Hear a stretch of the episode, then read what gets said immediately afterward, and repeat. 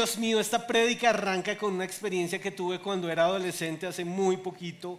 Yo era un adolescente muy feliz, muy, muy feliz. E iba a una iglesia y recuerdo muy bien este día.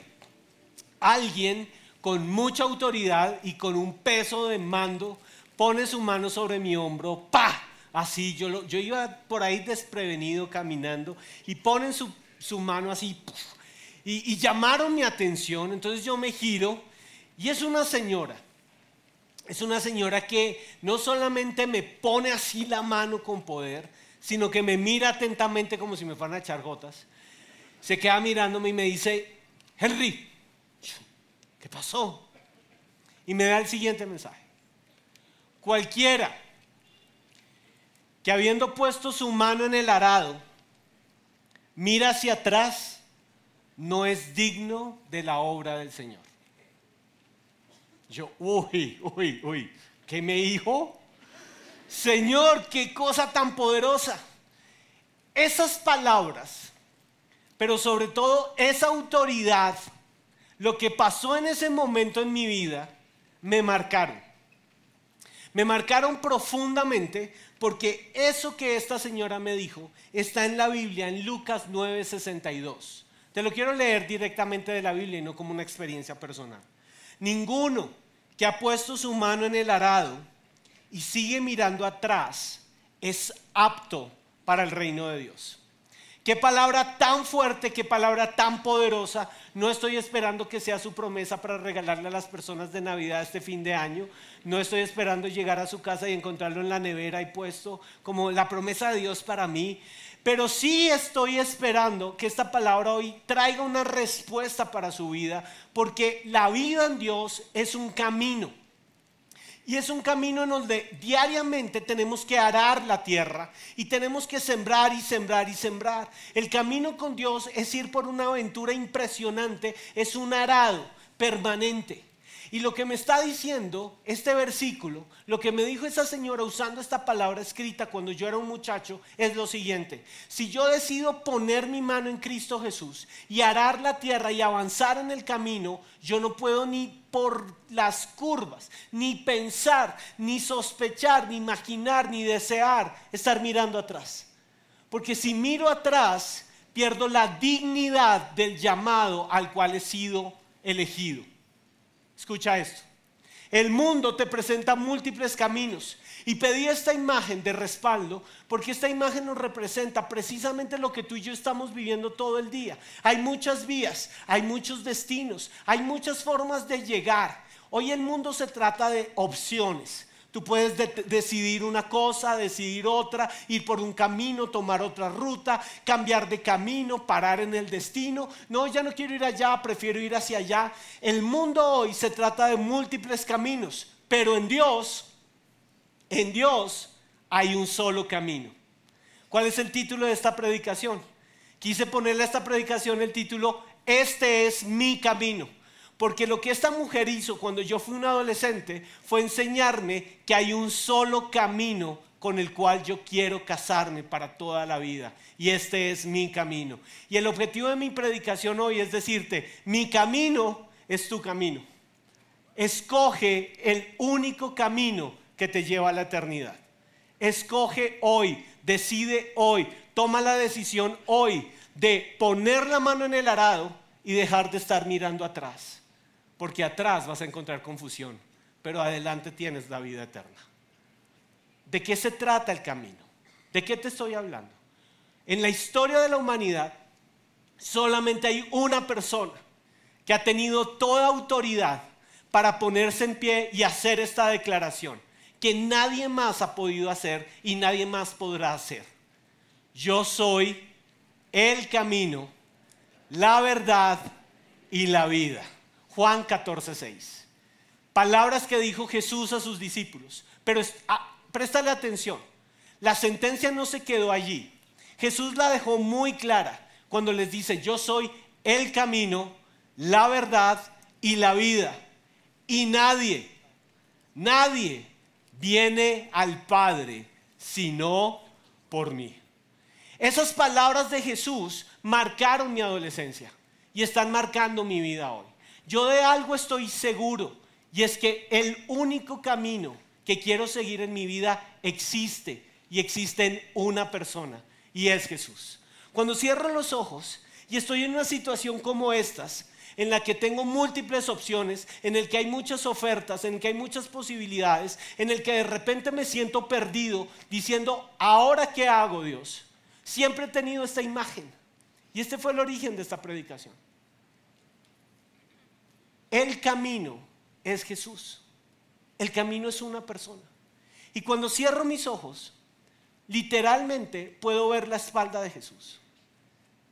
Y puedo saber que Jesús nos permite poner los pies sobre su espalda para llegar al Padre. Y que en medio de tantas opciones y tantas rutas hay un destino seguro para mi vida. Y se llama la eternidad con mi Padre Celestial. Y ahí quiero estar. Y yo quiero que tú cojas hoy ese camino, lo escojas para ti y decidas poner tus pies firmes en Jesucristo, Hijo de Dios. ¿Cuándo ocurrió eso en la Biblia? Ocurre en el aposento alto. Los discípulos están reunidos con Jesús. Y de repente Jesús ve a Judas Iscariote salir, da el portazo, se va. Su corazón queda dolorido porque Judas está yéndose en otra dirección. Pero se queda con los once y les da la siguiente declaración. No se angustien. Confíen en Dios. Y confíen también en mí. En el hogar de mi padre hay muchas viviendas. Si no fuera así, ya se los habría dicho a ustedes. Voy a prepararles un lugar y si me voy y se los preparo, vendré para llevármelos conmigo. Así ustedes estarán donde yo esté. Ustedes ya conocen el camino para donde yo voy. Y me encanta este momento porque todos los once lo están escuchando. Ustedes ya conocen el camino para donde yo voy. En la casa de mi padre hay muchas moradas. Si no fuera así, yo no se los hubiera dicho. Yo iré y les prepararé el lugar, pero después volveré por ustedes. Y todos los discípulos están escuchándolo así como ustedes me escuchan ahorita como... Y de pronto Juan adentro está como, ¿qué dijo? Pero Juan no quería perder Jesús puntos. Entonces Juan pone cara de, ah, sí, claro, el camino, sí, la casa de mi padre, mucho, uy, claro, Jesús, sí. Amén, Jesús, amén por esa palabra. Pero aparece un discípulo, de esos discípulos que uno tiene que amar en la Biblia, que la rompe, que la estalla. Aparece un Tomás. Y gracias a Dios por Tomás. Porque miren lo que hace Tomás en ese momento. La Biblia dice, Juan 14, 5. Dijo entonces Tomás, Señor, no sabemos a dónde vas. Así que, ¿cómo podemos conocer el camino? Me encanta Tomás. Porque Tomás es como, como eres tú y como soy yo. Venimos a culto y escuchamos prédica. Amén, amén. Gran interrogante sobre la cabeza sale usted de este lugar con un interrogante, signo de interrogación. Pero Jesús es tan bueno que a Jesús le encantan tus preguntas. Y Jesús quiere que tú le hagas preguntas. Y cuando acabas de escuchar una declaración que el camino, que los cielos, que las moradas de mi Padre, que son grandes, que a donde voy, que voy, que los traigo, que los vuelvo a llevar, que los recojo, que los vengo, tú puedes levantar la mano delante de él y decirle, Señor, no tengo ni idea de lo que estás diciendo. ¿Me explicas cuál es el camino? Y en ese momento, ¿sabes qué hace Jesús con tus preguntas? Las preguntas tuyas sacan lo mejor del corazón de Jesús. Tomás, yo soy el camino, la verdad y la vida. Y vas a llegar al Padre a través mío. Ay, hijo, hija, que si hay un destino para ti, que hay un Jesús que vuelve por ti, que hay un Jesús que en este momento está construyendo en el cielo una morada eterna para ti. Que en la casa del Padre hay muchas moradas, pero la eternidad es una decisión y es una decisión que tú tomas hoy. Quiero volvértelo a decir. La eternidad es una decisión y es una decisión que tomas hoy.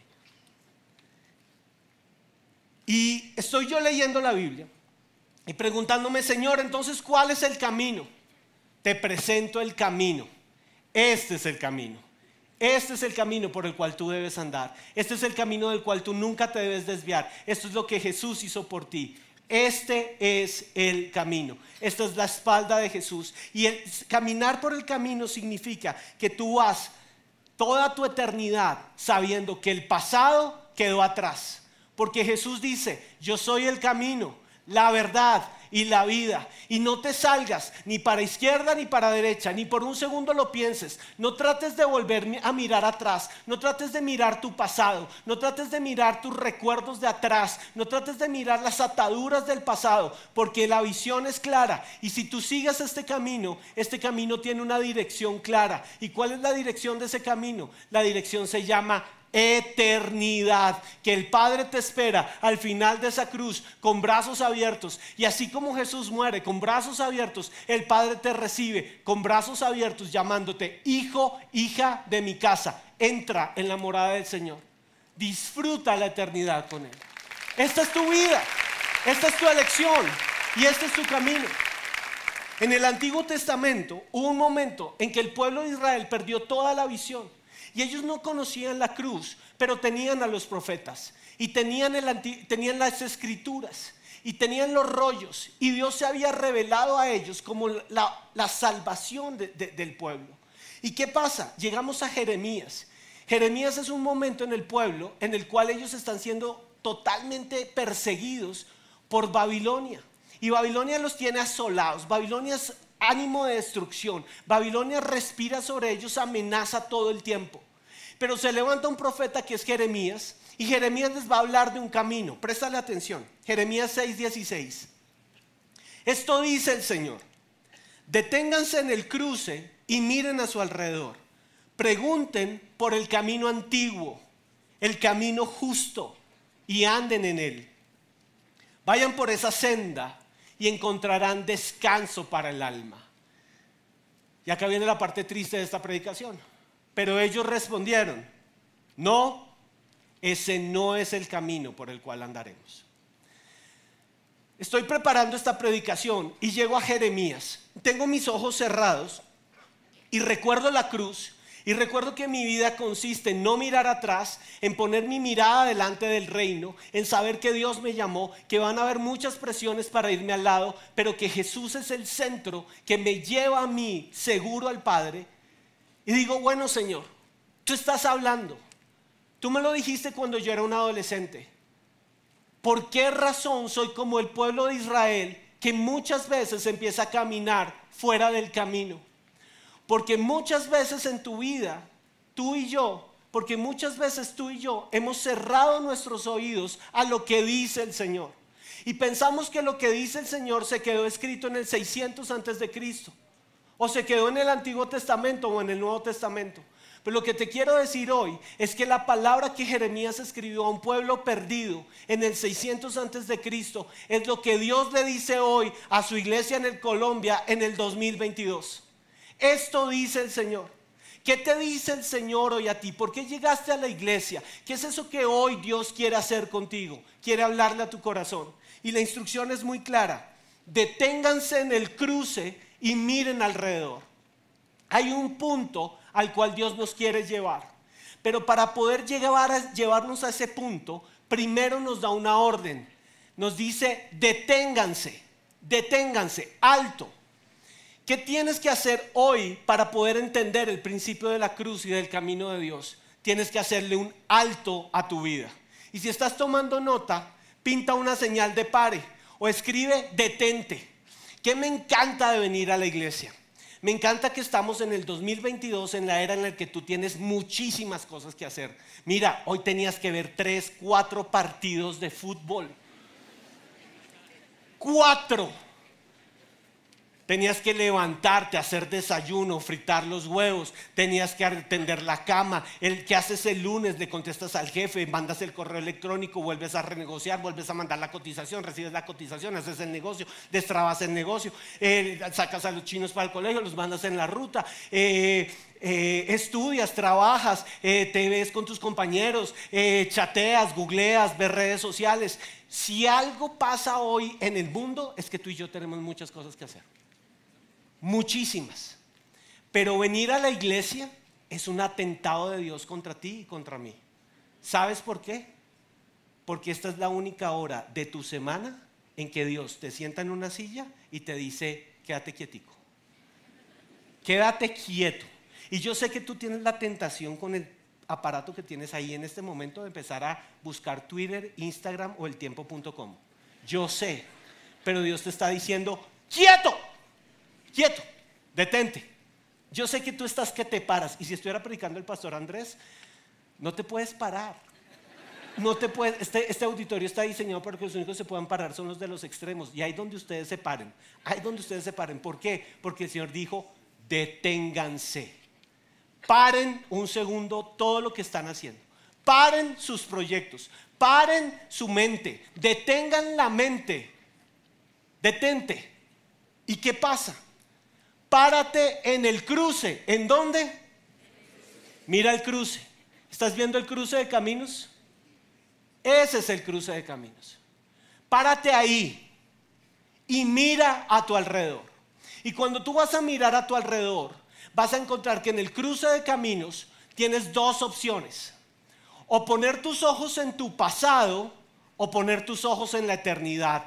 Y lo que Dios nos está diciendo es, hijo, hija, no sigas mirando atrás, empieza a mirar lo que tienes por delante que la gloria que Dios ha prometido para ti es mayor que la vergüenza de tu pasado. Pero ojo, porque en el cruce de caminos vas a encontrar también a muchas personas. En la cruz Jesús no solamente sanó nuestra relación con el Padre y quitó la vergüenza. En la cruz Jesús nos hace una invitación a las personas que tenemos a nuestro alrededor. Pero ocurre algo, y era lo que le estaba ocurriendo al pueblo en ese momento, que la presión de la gente de alrededor los estaba llevando en medio del momento en cual Babilonia respiraba amenazas a hacer alianzas con Egipto a buscar lo que Egipto tenía. De pronto el estilo de vida de otros es mejor que el mío. De pronto las fórmulas de otros son mejores que las mías. ¿Por qué tengo que ir a una iglesia? ¿Por qué tengo que hacer lo que ellos dicen? ¿Por qué tengo que estar metido en una iglesia sentado, detenido, escuchando lo que un pastor tiene que predicarme? Si yo me tengo que mover, yo tengo que salir a actuar, yo tengo que moverme. ¿De qué se trata esto? Yo tengo que hacer lo que él hizo, lo que ella hizo, yo tengo que vivir la vida que ellos tienen. Y sin darte cuenta, abandonas el cruce de caminos por la presión de la gente que tienes al lado. Pero aparece Dios en escena. Y aparece también en Jeremías. Jeremías 15, 19. Esto responde el Señor. Si regresas a mí, te restauraré para que puedas continuar sirviéndome. Escucha esta palabra para ti. Si regresas a mí, te restauraré para que puedas continuar sirviéndome. Iglesia lugar de su presencia. Volvamos al cruce de caminos. Pero el punto es este. Tienes que influir en ellos. No dejes que ellos influyan en ti. ¿Está claro este mensaje para la época de la influencia de los influencers? Te lo vuelvo a leer. Tienes que influir en ellos. No dejes que ellos influyan en ti. ¿Qué te está diciendo el Señor? Llegas al punto del cruce de caminos. No miras más tu pasado pero miras la presión a tu alrededor. Puedes tomar la opción de irte por este camino, las fórmulas de ellos. Puedes irte por la opción de tomar las fórmulas de los otros. Hay tanta influencia a tu alrededor, pero Dios te está diciendo, párate firme, detente en el cruce de caminos y deja de ser un seguidor de otros. Trae a los otros al mismo cruce de caminos, porque no naciste para ser influenciado, naciste para influenciar.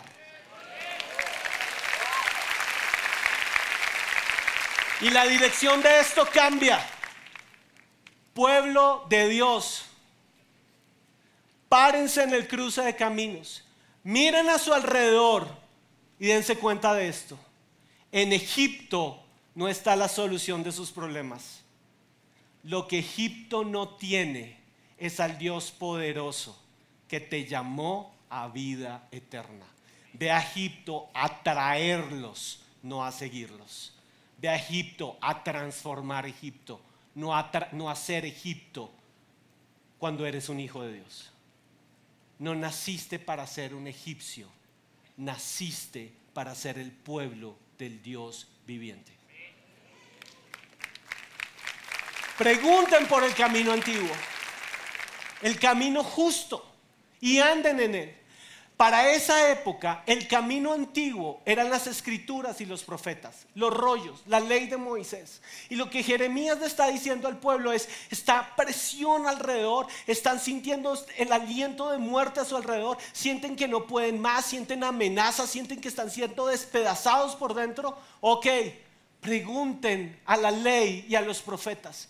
Porque la ley y los profetas dan testimonio de alguien que ya fue despedazado por la presión en una cruz, que ya fue herido hasta lo máximo en una cruz, que llevó sobre su cuerpo la carga de nuestro pecado, que llevó sobre su cuerpo la carga de nuestra enfermedad, que llevó sobre su cuerpo la carga de nuestra vergüenza, para que tú y yo podamos levantar manos santas al cielo y decir, Dios, me salvaste, me llamaste, me redimiste soy libre en ti y la eternidad me espera. Pero ellos escucharon al profeta, escucharon el testimonio de Moisés, sabían cuál era el camino antiguo y respondieron esto. No, ese no es el camino por el cual andaremos. No queremos estar allí. Cuando yo fui adolescente también, tuve un compañero en el colegio que se encargó de hacerme la vida imposible. El man en esa época me la montó. Traducción 2022, me hizo bullying. Me la montó todo lo que pudo, todo lo que pudo. Tenía todos los apodos que no le puedo comentar acá. El apodo que sí le puedo decir que me puso, y yo dije, ay, bueno, tuvo algo de revelación de Dios, hermano. Fue curita. Fue el más decente que me pudo poner el man Y recuerdo que una vez, un lunes, me agarró furioso delante de todo el mundo. Usted, pavón, ¿por qué no va a la fiesta? ¿Por qué no estuvo en la, la fiesta del sábado? Estuvo buenísima. Usted es el único en este salón que no va. Y el curita se queda mirándolo y le dice, no, es que los domingos yo estoy muy ocupado. ¿Cómo así? Mis fines de semana son poco ocupados. ¿Y usted qué hace un fin de semana?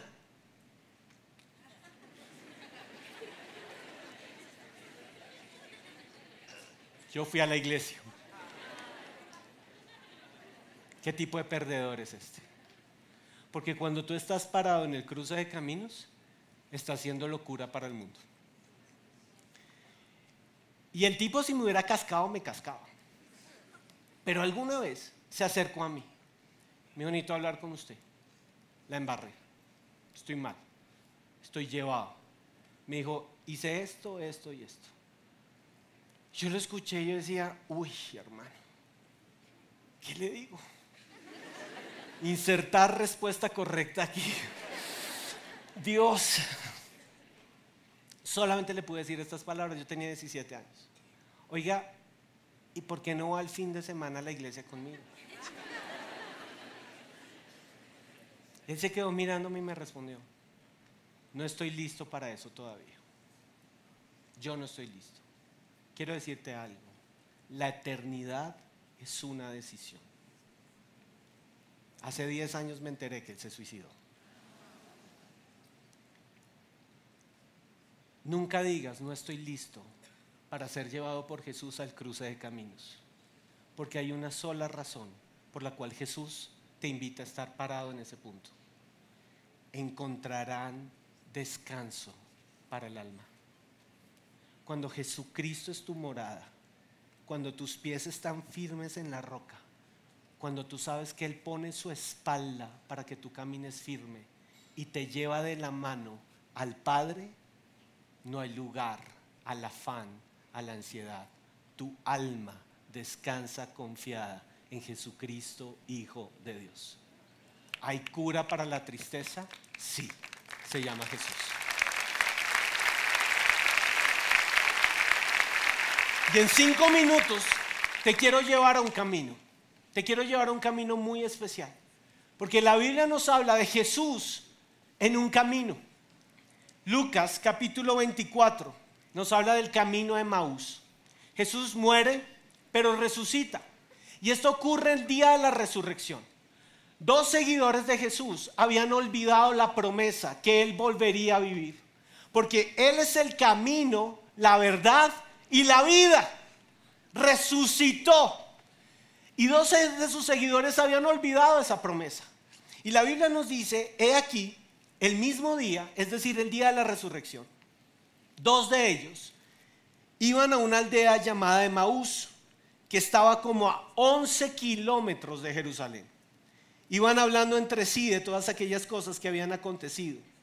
Sucedió que mientras iban conversando y discutiendo el uno con el otro, el mismo Jesús se acercó e iba con ellos. ¿Qué te quiero decir acá? Puede ser que en tu tristeza, en tu decepción, tú estés a 11 kilómetros del cruce de caminos, del lugar de tu poder, del lugar del encuentro con su resurrección. Puede ser que hoy te sientas no a 11 kilómetros de distancia, puede ser que te sientas a 40, a 89, a 197, ponle la cifra que quieras. Tú puedes sentir que estás caminando a miles de millones de kilómetros de distancia de su amor. Él va a romper toda distancia para buscarte a 11, a 20, a 900 mil kilómetros de distancia. Porque tengo un Jesús especialista en dejar a las 99 e ir por la que se perdió.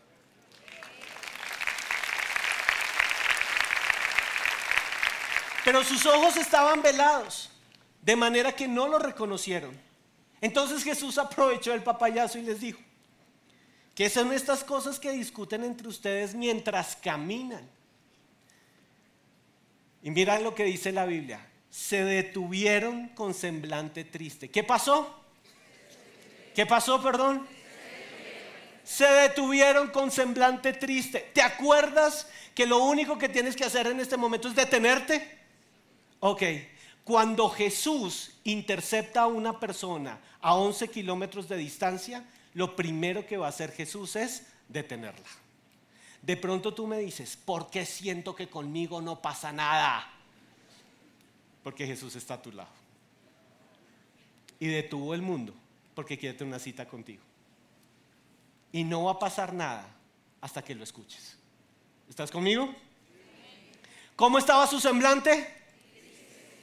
Porque a 800 mil kilómetros de distancia del poder del cruce de caminos, solamente vas a encontrar tristeza. Pero hay una respuesta. Y respondiendo uno de ellos, que se llamaba Cleofas, le dijo, ¿eres tú el único forastero en Jerusalén que no sabe las cosas que han acontecido en estos días? Es que no sabes lo que pasó. Es que no sabes que perdí la esperanza. Es que no sabes que mi matrimonio se está acabando. Es que no sabes que seguía un Jesús que murió en una cruz y se quedó allí. Es que no sabes que mi vida no tiene sentido. Es que no sabes que siento que me usaron. Es que no sabes que siento que he sido tan sucio en la vida que ya no tengo perdón de Dios. Que la embarro y la vuelvo a embarrar y la vuelvo a embarrar y no está pasando nada conmigo. Es que no sabes que mis finanzas están mal. Es que no sabes que no sé qué pasa conmigo porque todo el mundo prospera a mi alrededor y yo no. ¿No sabes qué es lo que pasa? Entonces Él les dijo, ¿de qué cosas me hablas? ¿De qué es eso que hablas?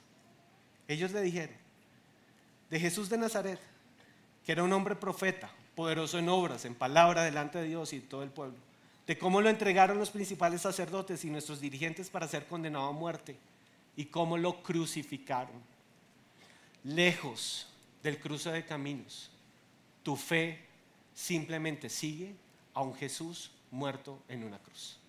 Y todo lo que puedes hablar es de muerte y crucifixión. Nosotros esperábamos que Él fuera el que habría de redimir a Israel. ¿Sabes por qué hay tristeza en tu vida? Porque tienes las expectativas erradas. Tú estás esperando carro, casa, beca, marido nuevo, mujer nueva. Tú estás esperando ser influencer. Tú estás esperando que el cielo se abra y ser reivindicado. Y eso está bien. Pero esa expectativa secó tu alegría. Jesús está esperando una cosa totalmente diferente. Jesús está esperando volver a tomar tu mano y decirle, sin carro, sin casa, sin beca, sin cambiarte a la esposa, sin cambiarte al esposo, te llevo a la eternidad. Hay una morada en el cielo para ti y yo te la estoy preparando. Entonces Él les dijo, otra palabrita para que apuntes, subrayes y tengas presente para regalar en Navidad. Oh insensatos y tardos de corazón para creer todo lo que los profetas han dicho. ¿No era necesario que el Cristo padeciera estas cosas y las entregara en su gloria? ¿Perdiste tu expectativa? ¿Perdiste tu esperanza? La perdiste porque Jesucristo ganó y fue entregado en gloria. Y todo lo que tienes es multiplicado en la mano de Dios que te lleva a la eternidad con Él.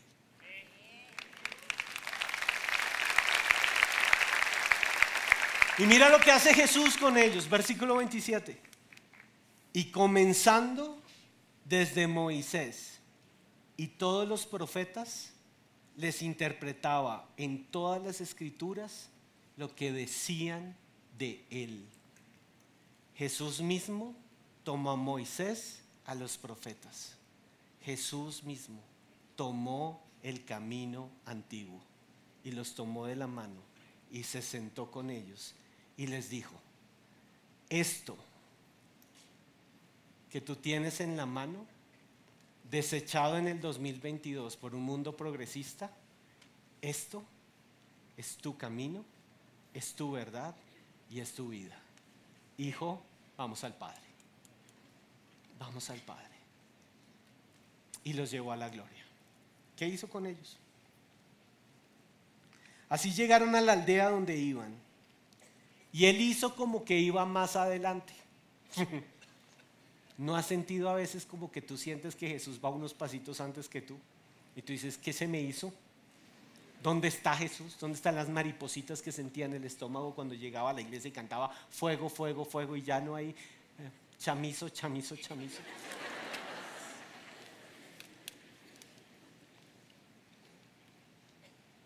Ellos le insistieron diciendo, quédate con nosotros porque es tarde y el día ya ha declinado. ¿Sabes qué vas a hacer tú hoy después de haber escuchado esta predicación? Vas a arrodillarte, vas a ir delante de Jesús y vas a decirle, vengo a insistir Jesús, quédate conmigo. No puedo vivir sin ti. No quiero vivir lejos de tu camino antiguo. Insístele a Jesús vas, ¿Por qué llegaste hoy a esta predicación? Porque hay un Jesús que está esperando que tú le insistas. ¿Qué hace Jesús cuando tú le insistes? Entró pues para quedarse con ellos. Y sucedió que estando sentado con ellos a la mesa, tomó el pan, lo bendijo y les dio. Jesús mismo te va a llevar al camino antiguo, te va a sentar en la mesa va a dar el pan de vida, que es Él. Va a alimentar tu gana, tu sed, tu hambre, tu necesidad y va a pronunciar su palabra de bendición sobre tu vida. Cuando decidas que Jesús se quede contigo. Entonces fueron abiertos los ojos de ellos y lo reconocieron, pero Él desapareció de su vista y se decían el uno al otro, ¿no ardía nuestro corazón en nosotros? cuando nos hablaba en el camino y nos abría las escrituras. Iglesia, el lugar de su presencia. Insiste, insístele a Jesús, porque tu corazón va a volver a arder. Y va a volver a arder cuando leas la Biblia y sepas que la carta de amor fue escrita para ti. Y que esto que está acá escrito está siendo pensado en ti.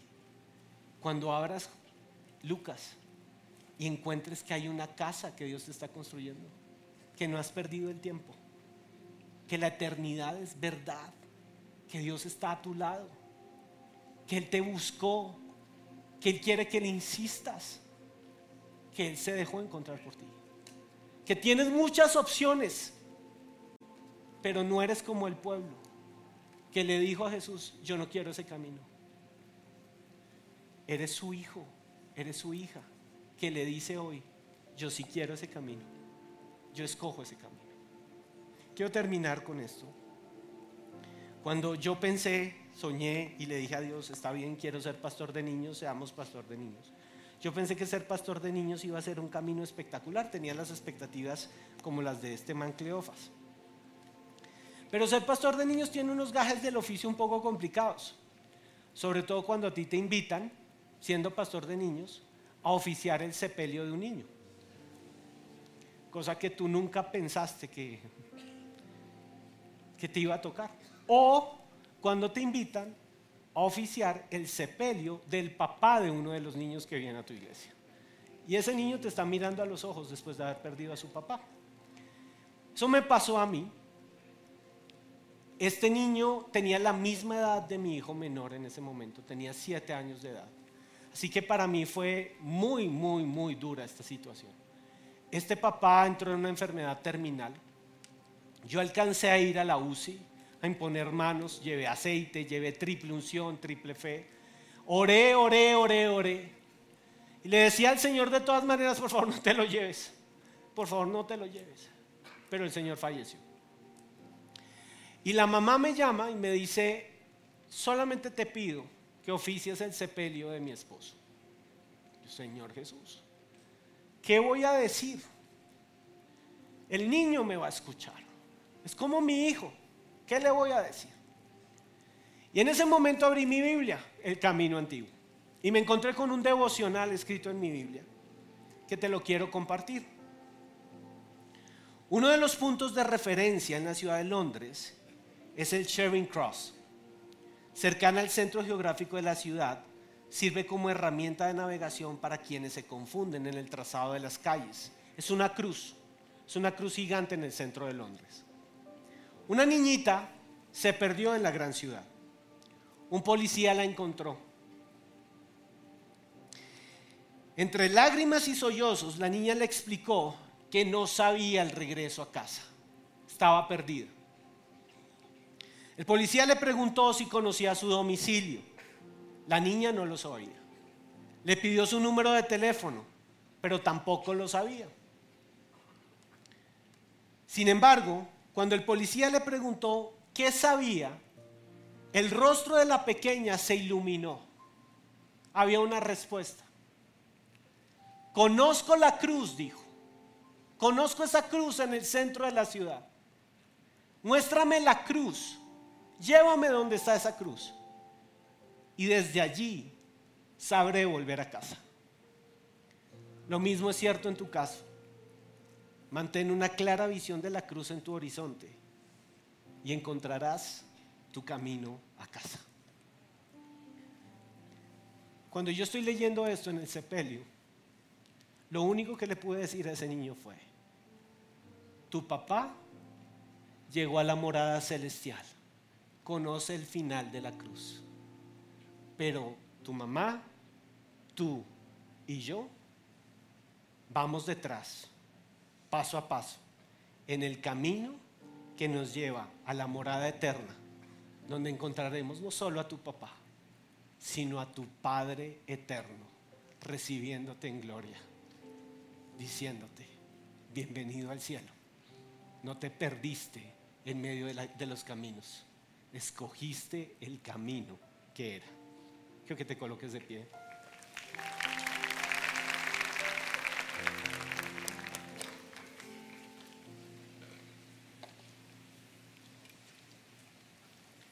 Por un segundo, quiero que con tus ojos cerrados pienses en la primera referencia que tenía atrás en la tarima. Múltiples caminos. Hay muchas opciones para ti. El mundo hoy enseña, eres libre de escoger. Escoge. Escoge lo que quieras. Escoge lo que te haga feliz. Escoge el divorcio. Escoge el negocio. Escoge tirarlo todo. Que nada te detenga. Escoge la droga.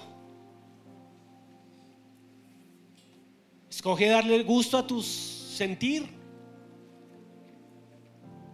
Escoge el suicidio. Tienes múltiples caminos delante tuyo. Pero hoy llegaste a un lugar en donde Jesús se pone en pie delante tuyo y te dice, voy a hacer arder tu corazón otra vez de amor por mí. Porque sabes que yo soy tu camino, yo soy tu verdad y yo soy tu vida. ¿Me dejas ser tu vida? Y quizás has perdido muchas cosas en esta tierra. Y te sientes como el niño que no solamente tuvo que enterrar a su papá, quizás has enterrado demasiadas cosas. Has enterrado un matrimonio, has enterrado el éxito, has enterrado la salud física, has enterrado oportunidades, nada ha salido bien. Pero hay un Jesús, experto en resurrección, que te dice, yo soy tu camino, yo soy tu verdad y yo soy tu vida. Vamos al Padre, vamos al Padre. Y lloro por esta iglesia, Señor, en el nombre de Jesús. Hoy en el 2022 nos vemos en la castellana. Pero llegará el día en que nos veremos en la gloria tuya.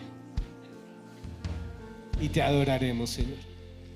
Y yo declaro que ninguno de los que está aquí, de los que está en la transmisión, se pierde, se sale del camino. Hoy vamos al camino antiguo, en el nombre de Jesús.